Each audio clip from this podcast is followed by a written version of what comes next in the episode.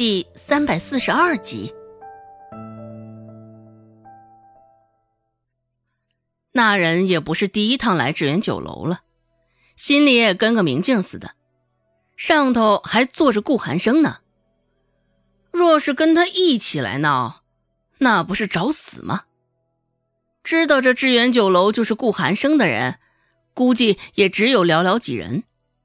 刚那吃猪下水的大爷。现在还坐在那儿，气定神闲的吃着猪下水，完全没有受那人的干扰。致远酒楼做的猪下水，比镇上其他酒楼都要好吃。若是致远酒楼的都没法吃，那还真的是不知道哪儿编的能吃了。大爷吃了一筷子猪下水，而后抬眼看向还想着拉帮结派的男人。大爷语重心长的说道：“小伙子，你是不常来吧？知不知道这楼上还坐着谁呢？”那男人被他说的心里不安起来，看那老兄的表情，隐隐觉得他自己好像是摊上大事了。只是现在事情已经闹了，只能继续向前。大爷喝了一口酒，又继续说道。顾寒生听过吗？你呀，倒霉了！大爷可谓是一语中的呀。顾寒生，杨都镇上还有谁没听说过的？那男人的表情也是渐渐开始龟裂，不敢相信刚刚大爷说出的那个名字。略一沉吟，那男人又扯着嗓子说道：“这、这怎么的？我从菜里吃出了苍蝇。”我有理由，就算顾寒生又如何？他的话音才刚落，顾寒生刚好踏在最后的一级台阶上，外形出众，气质过人。那男人还没有反应过来，顾寒生就开口了，说道：“看样子你是有点期待，想知道我能把你怎样吗？”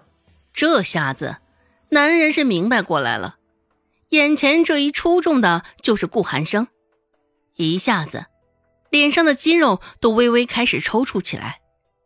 男人的胸口起起伏伏，反复深呼吸了两口，缓了缓心神，这才开口说道：“怎怎么的？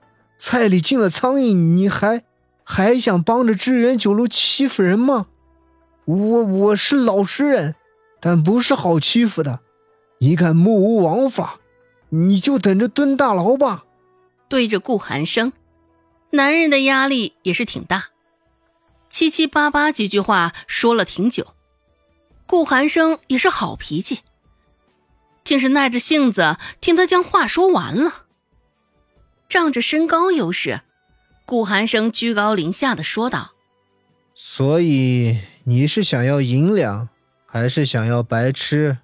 一句话到位，一下子被顾寒生戳中心里的想法，男人也是心虚极了，一张脸涨得通红，也不敢看顾寒生，视线飘忽着点了点头。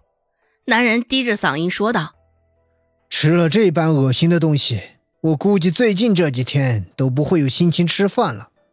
银子吧，必须给我赔钱。”这一会儿，他说话的声音虽小。却已经不再像之前那般磕磕绊绊了。趁着在楼下的机会，周芷扫视了一圈食客的饭桌。现在正是晌午用饭的时候，致远酒楼的大厅里也坐了不少人，生意甚是不错。不愧是阳都镇上第一大酒楼。周芷大概看了一眼，将近一半的桌都在尝试火锅，暗戳戳的在心里算了算。一天下去，又能赚上不少了。原本大家还是专心致志的用着盘中的餐，被男人这般一闹事儿，现在顾寒生都出面了，大家都甚是默契的放下了手上的筷子，凑在一边看着热闹。顾寒生没有说话，就这么定定的看着他，而那男人被看的，心里也是越发的发醋。顾寒生的视线就像寒冬腊月里的冰霜般，磨得他整个后背都在发凉。男人想了想刚刚说的话，反复琢磨了两遍，言之凿凿，很有道理，好像并没有什么不妥吧。想到这儿，又深呼吸了良久，说道：“也不过就是几两银子罢了，已经算是很心慈手软了。吃到了这苍蝇，还指不定会不会伤了我的身体呢。”顾寒生像是在听个笑话似的，不过也没有打岔。朝他微一点头，问道：“开个价吧，想要多少银子？”见状，男人确实有几分困惑了。传说中的顾寒生，不应该是个十足的恶霸吗？只是现在这般好说话，没有丝毫恶霸的味道啊！在心里好好思索了一番，男人回答道：“也不多，一道菜赔偿二两银子吧。”周围的人听了，不约而同的对着男人投来一个甚是鄙夷不屑的眼神。二两银子，还真敢厚着脸皮说，当真是狮子大开口啊！一旁的蔡贺听了，也是下意识的攥紧了拳头，等着顾寒生一声令下，拳头就立马怼上那人的鼻梁。顾寒生还是那副不紧不慢的模样。嘴角的笑意与适才相比更甚了几分。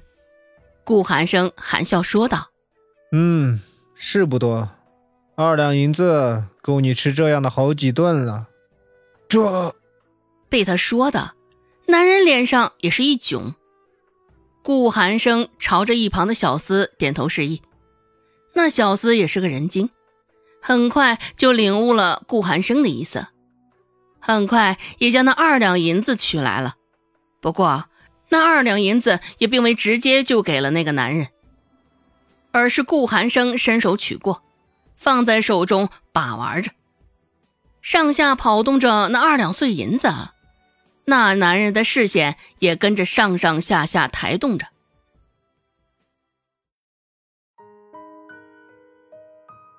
本集播讲完毕，感谢您的收听。感兴趣，别忘了加个关注，我在下集等你哦。